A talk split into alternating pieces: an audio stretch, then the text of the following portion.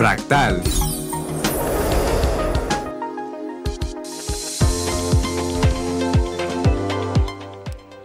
¿Qué tal? Buenas tardes, bienvenidos, bienvenidas, bienvenidas sean todas las personas que nos están escuchando en Fractal el día de hoy. Eh, estamos acá en cabina, Carlos Soto, su servidor. Rachel Orozco. Y... Mitzi Camacho. Bueno, pues estamos de base el equipo este, de Fractal esperando a quien tenemos como invitado hoy. Este día haremos un cruce de, programa, de programas de Radio Sonora. Eh, invitamos a las personas de... La verdad es que todavía no sabemos quiénes nos van a acompañar, al menos el productor de La Intersección. Sí, que La Intersección es un programa de estudiantes, es un programa hecho por estudiantes aunque no solo para estudiantes, en el que le dan voz a la comunidad pues universitaria, particularmente de las universidades públicas. Y ellos tuvieron un programa muy interesante el jueves, no, bueno, el 4 de mayo, en el que abordaban el tema de la huelga cuando todavía estaba pues eh, activa o vigente. En su apogeo. Estaba, ajá. Y, y, bueno, pues decidimos invitarlos justamente para hablar de los derechos laborales y el derecho a huelga, porque pensamos que pues es importante esa perspectiva, no solo como estudiantes que están en formación, mm, sino también pues como quienes están a favor de las huelgas y de los movimientos laboristas, pero también como estudiantes que pues al mismo tiempo son afectados por esos paros. Em, y bueno, pues estamos en espera de que lleguen, tuvieron un problemita en el traslado, pero bueno, por mientras mm, me gustaría hacer una platicar de una concepción o una definición de huelga que encontré para conversarlo con ustedes porque pues yo la verdad es que nunca me había afectado por, por una huelga eh, porque no estuve en la Universidad de Sonora o en universidad pues pública que hiciera huelga creo que tú, Mitzi, así que vamos a empezar ahorita con, tu, con, lo que tú recuerdas de tus experiencias. Pero bueno, para partir em, de la definición, déjenme comentarla. Eh, esta definición la escribió Guillermo Cabanellas, que es un español, y yo la rescaté de una página, eh, o de, más bien de un artículo de la CNDH. La, dice la abstención colectiva y concertada del trabajo por los trabajadores sea por un grupo de ellos, por una asociación gremial, por la mayoría de quienes trabajan en una o varias empresas, con abandono de los lugares de trabajo con el objetivo de hacer presión sobre el patrón o empresario, a fin de, obtener el reconocimiento de una pretensión de carácter profesional o con el propósito de preservar, modificar o crear nuevas condiciones laborales. Entonces, bueno, pues con este contexto de lo que es o puede ser una huelga, eh, esperando que lleguen mm, mm, nuestros invitados de la intersección. Mitzi, ¿a ti cómo te fue en tu paso por la universidad cuando estabas estudiando psicología y, pues con las huelgas, con los paros? ¿Qué es lo que tú recuerdas? Fíjate que a mí me tocó, bueno, casi me iba a tocar la huelga que duró como tres meses. Antes de que yo entrara a la universidad fue la huelga que de cierta manera me marcó porque en su momento pensaba, híjole, pues esto me garantiza que me va a atrasar en mi carrera. Y como yo era una persona, digamos, bastante rígida. Rígida, ajá, en la cuestión de este es el año en que voy a terminar mis estudios y porque quiero ya empezar a hacer otras cosas.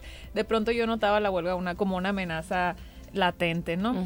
Sin embargo, carecía mucho de lo que se menciona aquí en la definición. Yo en realidad apostaba más a que los trabajadores de la universidad eran flojos. Claro, en mi concepción ya de hace más de cinco años, pero ciertamente durante mi carrera comencé a tener más reflexiones sobre ese tipo de, ahora sí, pues sí, de levantamientos o ahora sí la huelga en personas que trabajan en la universidad. Gracias a lo que dentro del alumnado porque yo pertenecía al, grupo de ciencias sociales. Ahí se hacían ciertas, comunicados, se hacían ciertas reuniones en donde se nos ponía al tanto de lo que iba o se pretendía lograr con este tipo de huelgas. La verdad ya no me tocó tiempo después una huelga tan larga, lo mucho fueron dos semanas. Y esas dos semanas pues sí, sí intentaba yo hacer más conciencia sobre que la afectación no, a mí no, no iba a ser tanta porque en cierta parte ya, ya estaba logrando lo que mis cometidos en ese entonces, pero sí, sí pienso que, que es un tema que a todos nos concierne reflexionar, porque no solo se da en la universidad, también se dan muchas otras empresas, he sabido. Sí, Yo sí. amo las huelgas, o sea, son la máxima expresión de nuestra sociedad. Bueno, perdón. Esto es algo tal vez que va a confrontar. No, pero es que muchos cambios han venido a través de las huelgas. A mí sí me tocó esa de tres meses con a mi esposo. Ajá. Él estaba terminando físico-matemáticas, nos íbamos a casar y tuvimos que aplazar todo. En la universidad eso, ¿no? Sí. O sea, tu, tu boda se vio aplaza- aplazada por la huelga. Entonces sí, sí fue un... fue un- Ajá, es que ten- él tenía que terminar y luego ya íbamos a casarnos, etcétera. O sea, sí hubo muchos cambios a través de eso. La verdad, yo también fui muy ignorante en ese momento. Este, Raquel temporada 1 ya ha cambiado. y ya hemos este, aprendido mucho más. Pero a través de leer mucho de la historia de las huelgas y lo que se ha logrado a través de las huelgas, dices, "Ah". o sea, sí existen por algo y, es- es- y a mí se me hacen una expresión, aparte de muy pacífica, que es muy, pero muy, o sea, estás completamente en tu derecho y, y- y no sé por qué. Bueno, sí entiendo por qué. O sea, la verdad, creo que los medios no ayudan Y que el sistema como tal siempre ve al trabajador como el malo, el flojo, el, y tú llenas la línea, ¿no? Pero hay muchas cosas muy importantes de que es básico poder pedir algo dentro de tu trabajo y ni hablar de lo que pidieron, que fue súper básico y que todos deberíamos de tener y que en cualquier otro lugar vas a obtener menos en la universidad, ¿no? Esto de la vivienda, esto del porcentaje, el incrementar, todo esto. Y según la ley se supone que la tenemos que tener, ¿no? Ujú. Pero pues ellos la piden y luego todos están tirándoles de flojos y de que no, no quiere volver a ratonera y todos los memes que se hicieron, ¿no? Y yo vi a personas muy afectadas, a través las maestros, pues. Entonces sí, para mí, yo sé que hay mucho conflicto en amar las huelgas, pero creo que tenemos que ver el otro lado, porque siempre Ujú. estamos como del lado que se presenta, que es el lado opresor Ujú. de la autoridad, que se está viendo, entre comillas, afectada, pero obviamente los más afectados son los trabajadores. Sí, sí, sí, sin duda. Por, por, pues vaya, son el gran volumen, ¿no? De, de quienes están levantándose y alzándose para lograr, pues, esos cambios que, que yo creo que cada año, o sea, son, son como mínimos, ¿no? Son como pequeños pasitos que se van dando y que al cabo de quizá 10 años, pues bueno, se, se puede considerar que hay un avance, pero, pero en cada año, pues yo no he escuchado como cosas muy distintas, ¿no? Más bien como que es ese forcejeo que se da para, pues, a ver, te pedimos tanto, pero, pero pues les terminan dando, no sé, un porcentaje menor al que se solicita. Eh, y bueno, creo que como bien dices, pues nosotros actualmente aquí frente al micrófono, como en, en este medio, pues mm, es bueno que hablemos de ello y que lo desmitifiquemos, ¿no? Porque pues los medios, digamos, más tradicionales o los medios incluso comerciales que tienen otros intereses, pues tienden a hacer, a ponernos como los memes, ¿no? A alterar la percepción de, de nuestra realidad y a que veamos pues que, que, que son personas flojas, ¿no? Como dice Mitzi, como esa sí. percepción que se da, que, que no deberían estar haciendo eso, que, que los estudiantes este, están siendo afectados, ¿no? Cuando, bueno, pues habrá estudiantes, habrá que preguntarles a ellos, que es justo lo que queremos hoy, mm, ver qué tan de acuerdo se está, qué tan en contra se está, qué pasaba con la gente foránea, porque tú eras foránea también, ¿verdad? Claro. Ajá. Y como foránea tú te ibas a tu, a- te volvías a tu ciudad, te quedabas acá. Fíjate que no, porque así como dijiste ahorita, había mucha información, pero a la vez había mucha desinformación. Ujú. Y navegar por ese, por ese mar de incertidumbre, al menos a mí sí me obligaba a quedarme. O sea, siempre ponía un como que un margen, ¿no? Una semana y a ver qué, cómo se ve el asunto.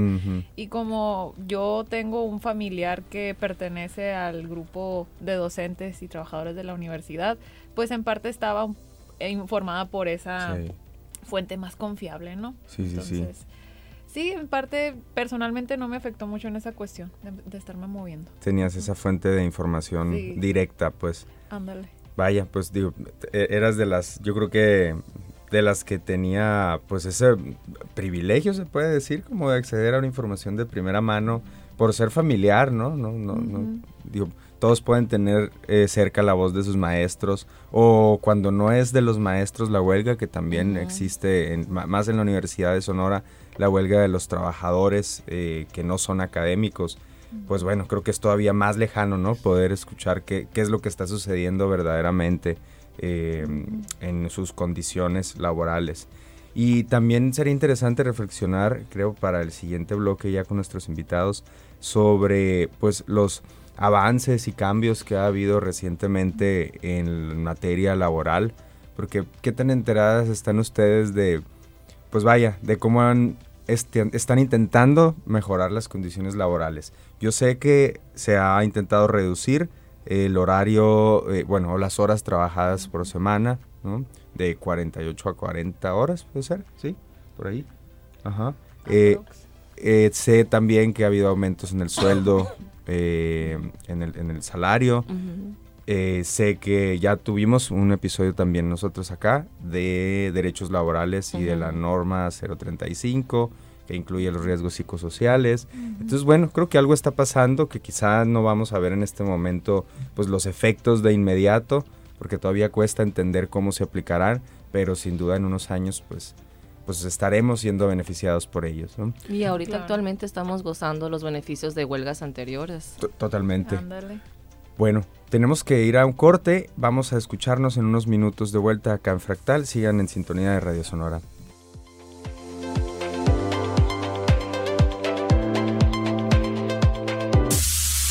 Fractal. Radio Sonora en el programa Fractal. Mm, queremos hacer una mención breve a nuestras redes sociales y también a que pueden encontrar el resto de nuestras emisiones rescatadas en Spotify. Nos encuentran como Fractal Bienestar y de la misma manera nos encuentran en Instagram y en Facebook. Así nuestro usuario es Fractal Bienestar. Bueno, les habíamos comentado que el día de hoy estábamos conversando sobre derechos laborales y particularmente el derecho a la huelga inspirados por eh, la reciente huelga del STAUS, del Sindicato de Trabajadores Académicos de la Universidad de Sonora, y bueno, de todo lo que esto movió en, en, la comunidad universitaria y en general en la percepción de la comunidad sonorense. Para ello invitamos al productor de La Intersección, que es un programa que también está acá en Radio Sonora, eh, y que a partir de esta semana comenzará los viernes a las 7 pm.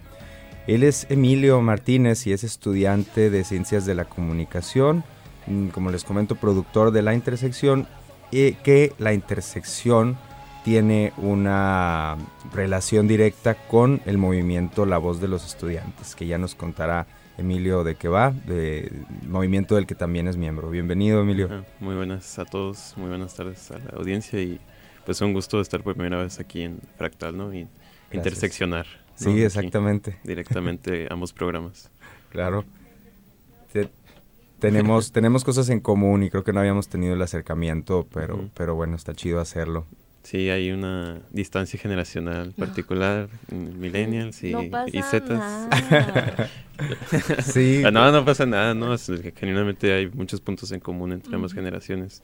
Y yo creo que los diálogos se tienen que dar siempre, ¿no? Y es parte del es parte de, de nuestro programa, ¿no? Nuestra identidad como programas y nuestra identidad como estudiantes, pues no solo no solo hablamos entre nosotros los chavitos, ¿no? Como dicen, sino pues sí tratamos de hablar con mucha gente, eh, pues incluso pues toda la lucha que ha dado el, el movimiento estudiantil, pues eh, ha sido pues hablar con distintas generaciones de maestros, de estudiantes, de, de, egresados, pues la gente del gobierno que pues la mayoría es, es de, generaciones muy mayores, ¿no? Entonces, eh, pues estamos completamente abiertos para ello, ¿no? Sí. ¿Qué es el movimiento La Voz de los Estudiantes, Emilio? Bueno, el movimiento La Voz de las y los Estudiantes es un movimiento estudiantil es un pequeño grupo de personas que en el 2019 pues, eh, pues empezaron a, a, tener ciertas inquietudes sobre la, el, estado de, de, la Universidad de Sonora y cómo se gobernaba, ¿no? Eh, y ya pues ese pequeño grupo pues fue empezando a teorizar, a platicar, a hacer un poco como de eventos, charlas, etcétera, alrededor de pues pensar a la universidad, ¿no? Pensar a la universidad desde la perspectiva de los estudiantes. Y pues más tarde el mismo grupo pues se fue diversificando con personas de más y más carreras. Originalmente empezó en químico-biólogo, más tarde se entraron personas de lenguas extranjeras, etcétera. Y pues más tarde ya prácticamente cuando entran los físicos al movimiento, pues el movimiento explota, ¿no? El, movimiento ya se hace algo un poco más masivo, ¿no? Eh, y, en, y, en, ese entretanto, en esa teorización, en esa eh, búsqueda de, encontrar pues qué era lo que los estudiantes más necesitaban, eh, pues nos evocamos a derrogar la, la, ley 4, ¿no? La famosa ley 4 que pues ya en el febrero de este año, el 23 de febrero, pues pudimos cambiarla, ¿no? Directamente por la nueva ley 169. Que nos da... Ah, que bueno, que esta misma ley pues eh, es, es, una, pues, es una ley que compendia pues las demandas que el sector estudiantil, a través de todas las actividades, movimientos, marchas, eh, asambleas, mítines que, que, nosotros generamos o nosotros organizábamos, eh, pues empezamos a generar consensos, ¿no? Por qué no queríamos la ley 4 y qué queríamos en una nueva ley, ¿no? ¿Qué, qué tipo de, de, gobernanza queríamos, ¿no?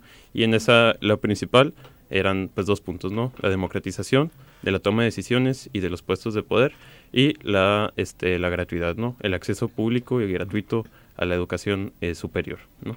eso es lo, lo, básico, ¿no? Porque la ley 4, pues, fue la ley que impuso las cuotas en la universidad, que, pues, dicen que es una universidad barata, pero, pues, es, de todas maneras te cobran tres mil bolas, ¿no? O por, por semestre.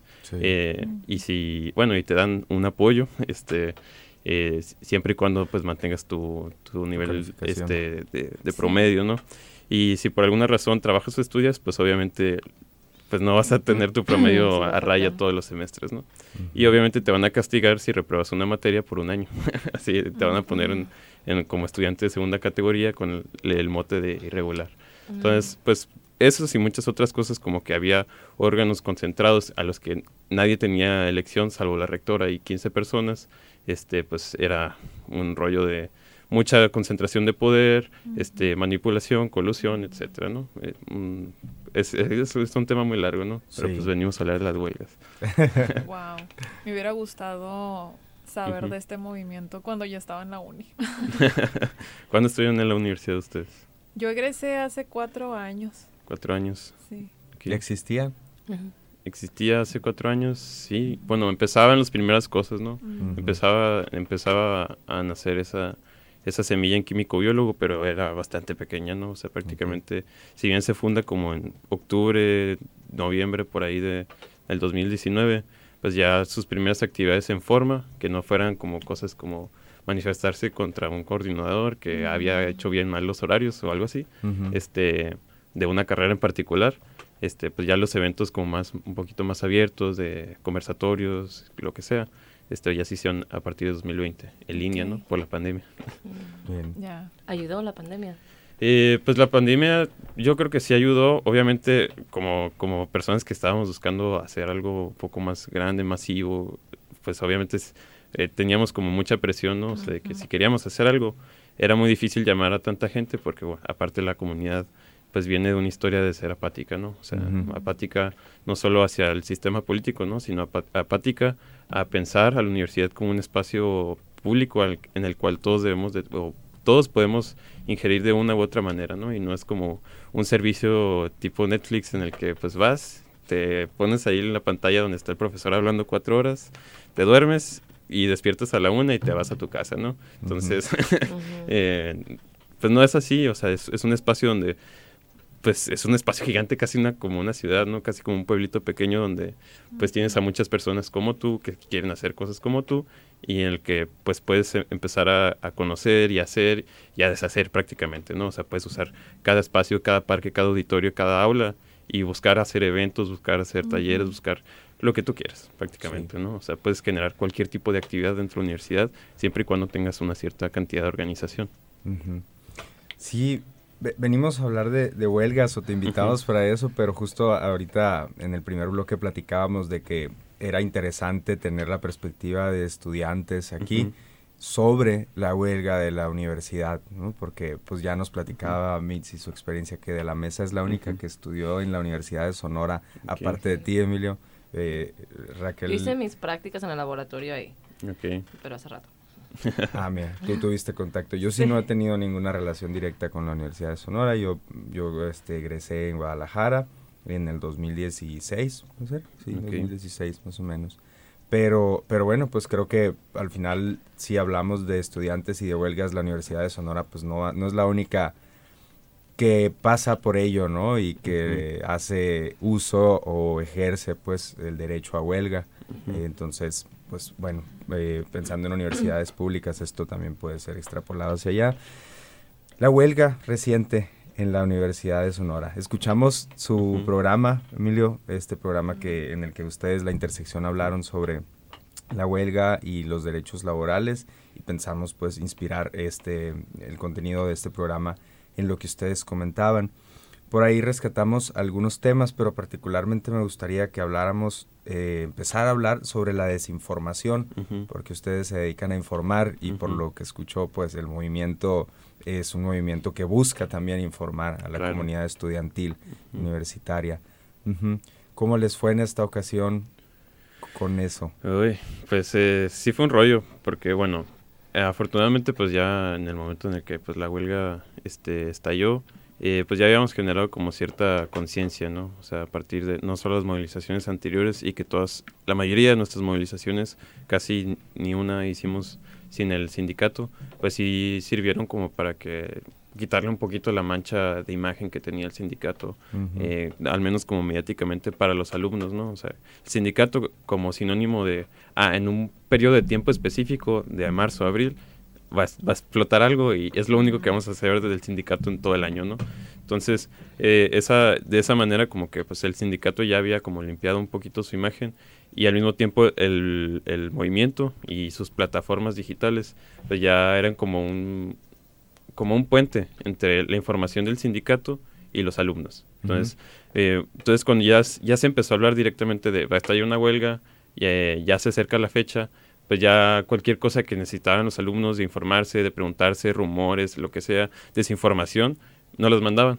Nos los mandaban directamente a nuestro inbox, nos los ponían en comentarios, eh, pues empezamos ya a generar infografías, a generar este, videos, historias, lo que sea, para tratar de informar y que, lo que estuviera pasando como en los medios, incluso tomarle eh, screens a, noticias de medios, ponerlas en las historias y ponerles un texto ahí en protesta o, en aclaración o lo que sea, ¿no? Información o notas que eran falsas o que, eran falsas o que estaban medio manipuladas o simplemente los titulares, ¿no? O sea, porque muchas veces sí es como, a lo mejor y la, y la, y la información del texto no está como muy manipulada, pero el titular es algo súper sensacionalista que tiene que ver más con una última acción que se hizo y está como dando una, un apoyo ideológico a una de las partes, ya sea la administración o ya sea este el gobierno.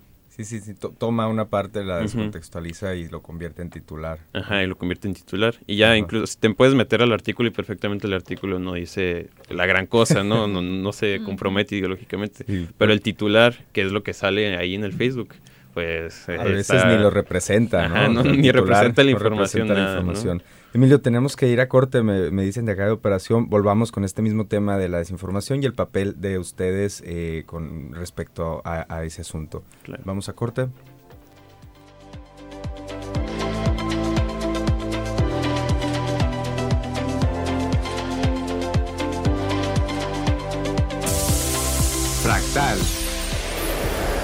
Acá estábamos fuera de los, de los micrófonos platicando con nuestro invitado Emilio Martínez de la Intersección, eh, integrante del movimiento La Voz de las y los Estudiantes, movimiento que defiende los derechos de estudiantes de la, de la Universidad de Sonora.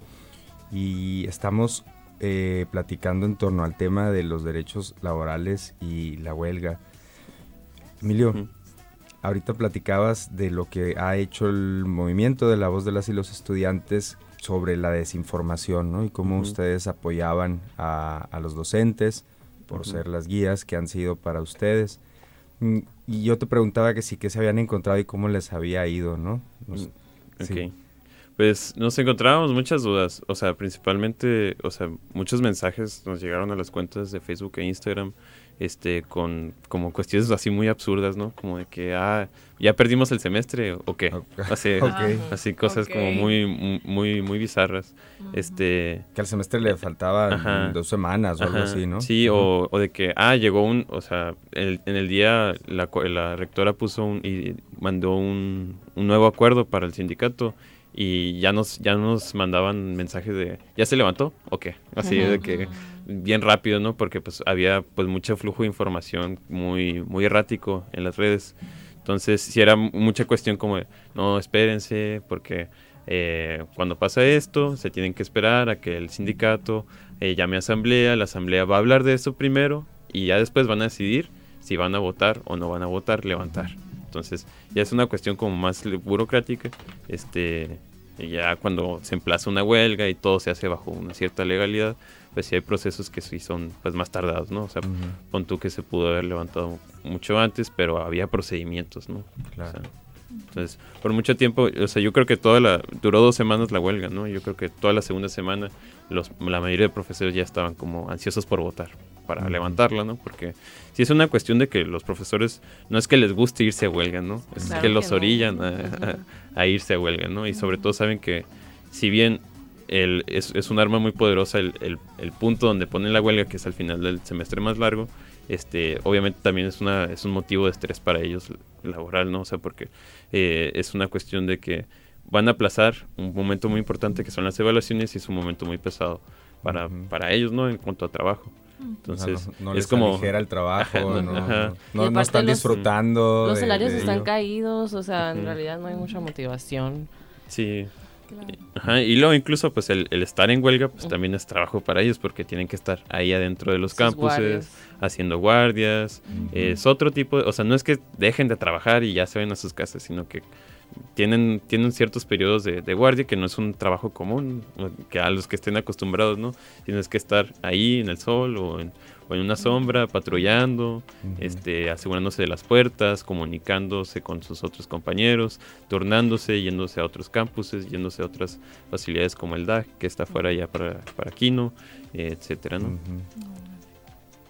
Sí, ¿Cuál, ¿Cuál consideras tú que es el papel del estudiante en general? Quizá no del estudiante que está activo políticamente o organizado, ¿no? Como ustedes, sino del estudiante en general en las huelgas, porque en este caso hablamos de la huelga de los trabajadores académicos, ¿no? Pero está también la huelga, las huelgas del otro sindicato que no son trabajadores académicos. Em, ajá, ¿Cuál es o cuál debería de ser el papel del estudiante dentro de esta comunidad? Pues yo creo que sí es, sí es una cuestión como que también es una, es una de las cuestiones de desinformación que más combatimos, ¿no? Porque a veces otros colectivos estudiantiles, eh, otros grupos como sociedades de alumnos o, u otras, etcétera, este, pues quieren tener como un rol así muy activo, ¿no? Quieren participar en las negociaciones. Pero pues como estudiantes, no, nosotros no somos trabajadores de universidad. Y ni somos académicos ni somos este, administrativos. Entonces sí es una cuestión como de que eh, no hay un espacio en el que nosotros eh, tengamos como el derecho real de decidir por qué a un trabajador que está, haciendo, que está vendiendo su fuerza laboral a una institución pública le van a pagar más o menos. Solo porque nosotros nos vemos afectados porque la administración no, no se dio y pues orilló una huelga, ¿no? Que es una cuestión muy, muy, muy particular que, que no, se, no se habla mucho. Eh, los, las peticiones de, los sindicatos se emplazan dos, hasta dos meses antes. Entonces, no es una cuestión de, de, huelgas de la noche a la mañana, sino que las, las, las, autoridades tienen meses para tratar de llegar a conciliaciones. Y si no se llega, pues hay una huelga, claro, y es un caso extremo. Y los estudiantes, pues no necesariamente tenemos un espacio ahí porque no es una batalla que nos corresponda, porque quienes están beneficiados o perjudicados no somos nosotros, principalmente, ¿no? Son los maestros. Entonces ellos son los que tienen que decidir, ellos son los que tienen que buscar sus negociaciones y, ellos son los que tienen las ideas sobre el cómo sufren y qué, tipo de cosas solventarían eh, lo mejor, ¿no? Incluso, pues nosotros los estudiantes tampoco tenemos pues el acceso a la información sobre los recursos de la universidad o los recursos del gobierno pertinentes como para proponer soluciones, ¿no? Entonces, si es algo que como estudiantes pues tenemos que y como estudiantes así en general estén politizados o no, eh, pues primero paciencia, o sea, es una cuestión pues contextual, no es algo normal eh, y no todos los años hay huelga, aunque se quiera decir que sí. Este, Y en otra cuestión pues hay que solidarizar, es, es, un valor muy sencillo y muy básico que yo creo que los mexicanos tenemos, este, y hay que pues pensar en que los demás también tienen necesidades y en, y en este caso, pues si los demás son nuestros maestros, personas con las que tenemos un vínculo bastante grande, creo que la mayoría de los universitarios, pues, pues es lo único que nos queda hacernos, esperar, tener paciencia y, comprender eh, la situación en la que están, informarnos lo mejor que podamos. Y no caer en la desinformación. Paciencia, solidaridad eh, e informarse. y, y, al final creo que como estudiantes, pues están de paso, ¿no? Y quienes se quedan ahí en las condiciones buenas o malas, este, con los derechos eh, garantizados o no garantizados, pues, pues son los maestros, ¿no? Son los docentes, la planta docente, quien se queda esperando a las siguientes generaciones. qué, importante es este tener esta voz por acá, en donde, pues no sé si nos escuchan estudiantes, creo que no es el grueso de la población que nos escucha, pero si nos escuchan, eh, según la data que tenemos, pues personas que andan por ahí de entre los 24, 25 hasta los 40 años. Eso es al menos en internet, ¿no? Y, ahorita pues nos están escuchando quienes tengan sintonizada Radio Sonora en, Sonora. Entonces, bueno, pues volteamos a ver estas otras voces que se refieren a la huelga recién pasada, que se refieren a la mirada de los estudiantes y que habla de los derechos laborales pues desde una perspectiva realista, directa, honesta y, también pues como justa, ¿no? Me avisan que tenemos que mandar a corte otra vez. Estamos por entrar a nuestro cuarto bloque, ¿verdad? Sí, estamos ya en la recta final. Entonces vamos a un corte y volvemos a Fractal acá con Emilio Martínez como invitado, eh, productor de la intersección e integrante de La Voz de los Estudiantes. Nos escuchamos en unos minutos.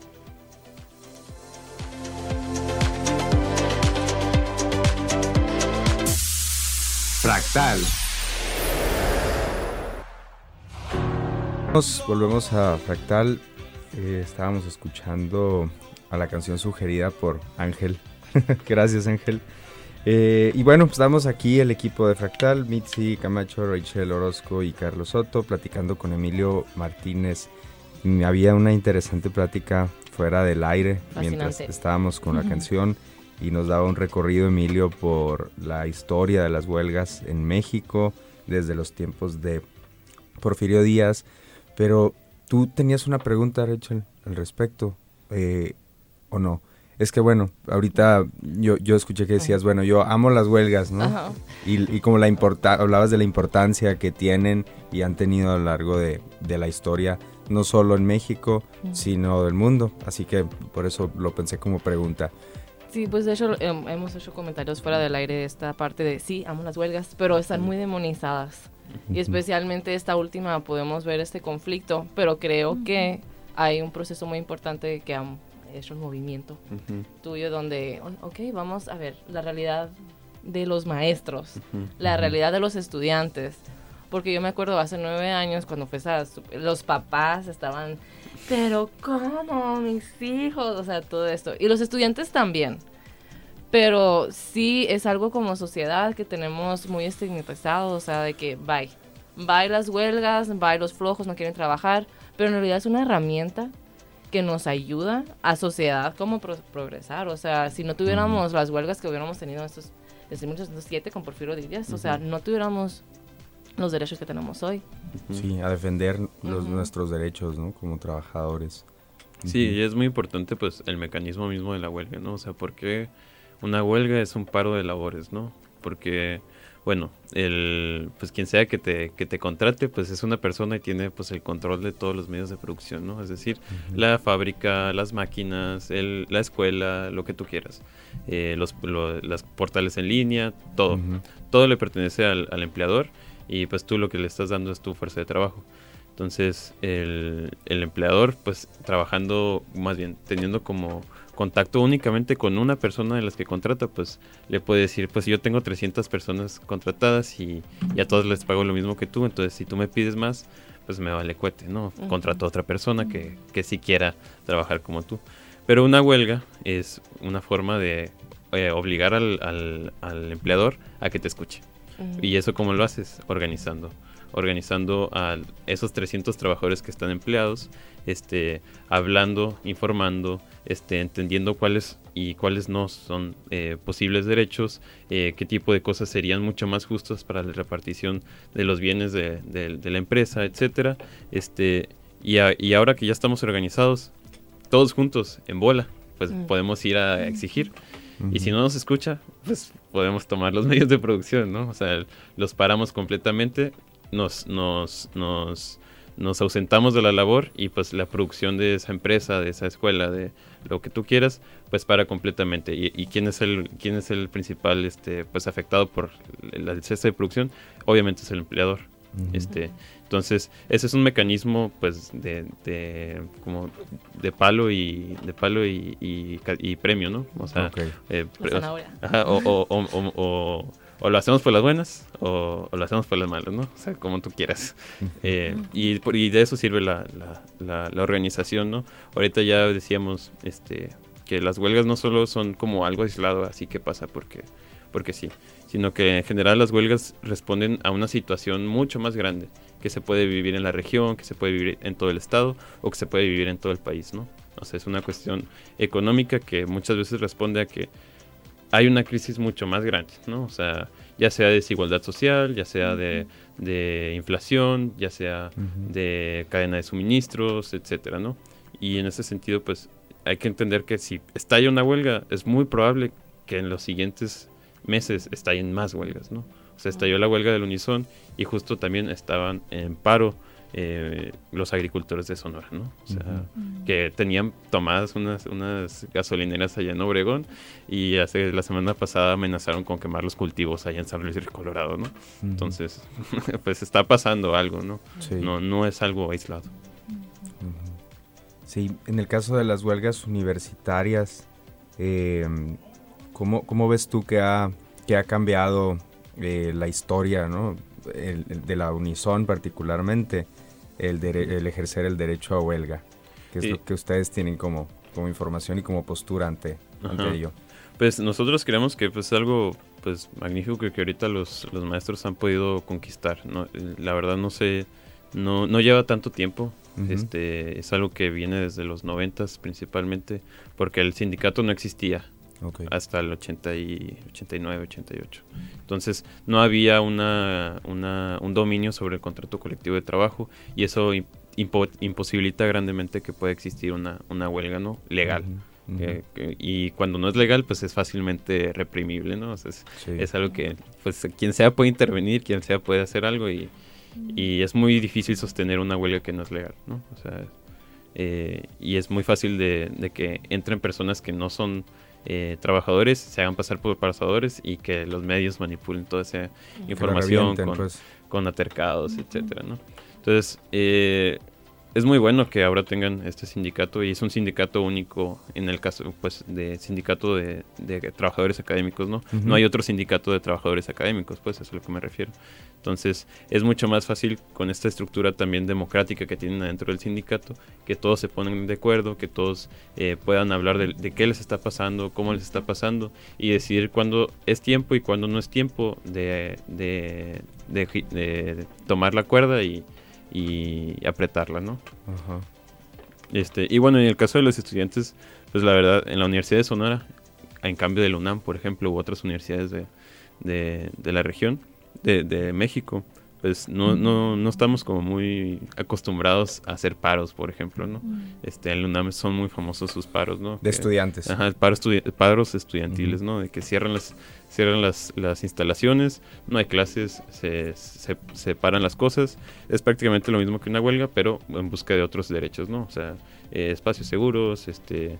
Eh, papel en los baños, lo que tú quieras, ¿no? O sea, pueden pedir lo que, lo que sea, eh, pero aquí en la Universidad de Sonora pues no estamos tan acostumbrados a ese tipo de cosas mismo porque pues hay una apatía generalizada y, el, y el mismo, la misma organización intrauniversitaria está muy segregada, ¿no? O sea, los grupos eh, que compendien a una carrera o que compendien a un departamento o a una división, pues no son, no existen prácticamente, ¿no?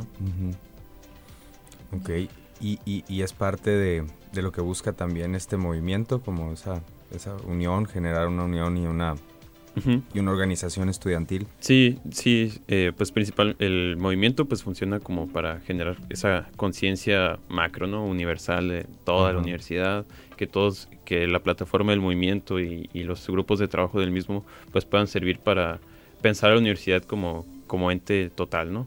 Este, Pero sí hemos tenido algunos proyectos de irnos directamente a departamentos, crear grupos que busquen como generar estos espacios de asamblea en los que todas las personas de una carrera se pueden organizar y pedir cosas, etcétera. Este, pero pues sí es una es una chamba muy grande, ¿no? Este, sobre todo si no tenemos gente que sea de la carrera en específico. Estos experimentos se dieron en cuatro, cuatro, cuatro, carreras distintas, ¿no? Este, matemáticas, física, arquitectura y comunicación este, funcionó en las primeras tres. este, y actualmente creo que sobreviven las mismas tres, o sea, eh, y, la de física y la de matemáticas son las más activas, ¿no? Este, igual, eh, lo mismo ahora que con la nueva ley 169, los candidatos pues tenían que formar planillas, ¿no? Y las mismas planillas pues también trataron de buscar como entendiendo que esto correspondía como a, una, a, una, a una cuestión como más amplia ideológica, ¿no? O sea, de que hay que participar adentro de la universidad, hay que organizar. O sea, si ya tenemos estos espacios, pues de una vez tener un contacto con nuestros representantes, ¿no? Hacer una democracia participativa, no solo representativa. Entonces, muchas, la mayoría de las planillas, pues buscaron tener como grupos de WhatsApp, este, generar asambleas, este, tener un medio particular en el que pudieran contactarse con su departamento o con su carrera. Este, Y eso ya es algo que pues se ha logrado o sea, no sé cuánto, cuánto pueda ser sostenido, este, pero pues ahí va. Pero hasta ahora va, va bien, empezó bien. Sí, ha empezado bien. Incluso, pues, han, a, a, partir de todo este rollo, pues también han nacido otros colectivos, ¿no? han nacido otros colectivos y estos mismos otros colectivos, si bien no han tenido como un gran impacto, este, con el asunto de, de las elecciones de los, de los nuevos colegios, eh, pues han buscado tener como sus coaliciones, ¿no? Ahí medio politiconas, pero pues es otra manera de organizar y es pues, completamente válida. Ya su ideología pues es otro rollo. ok, bien, pues se nos acaba el tiempo. Eh, la verdad es que se fue rápido. Eh, creo que pues venías ya con, con, todo el, el, asunto preparado, no por, no por ser una cosa que acaba de suceder, sino porque es evidente pues que que estás bastante informado. Eh, gracias por tu, por tu, por aceptar venir. Gracias también por compartirnos y representar por acá a este movimiento, Emilio. Y bueno. Gracias por la invitación. Eh, los invitamos, les invitamos a escuchar La Intersección, este programa formado por estudiantes y decíamos ahorita en el primer bloque que no solo para estudiantes, ¿no? Eh, es para la población en general. Los viernes a las 7 pm por acá por Radio Sonora y recuerden que nosotros Fractal estamos cada lunes a las 6 pm. Entonces sigan en sintonía de Radio Sonora y nos escuchamos dentro de una semana. Gracias por escuchar Fractal.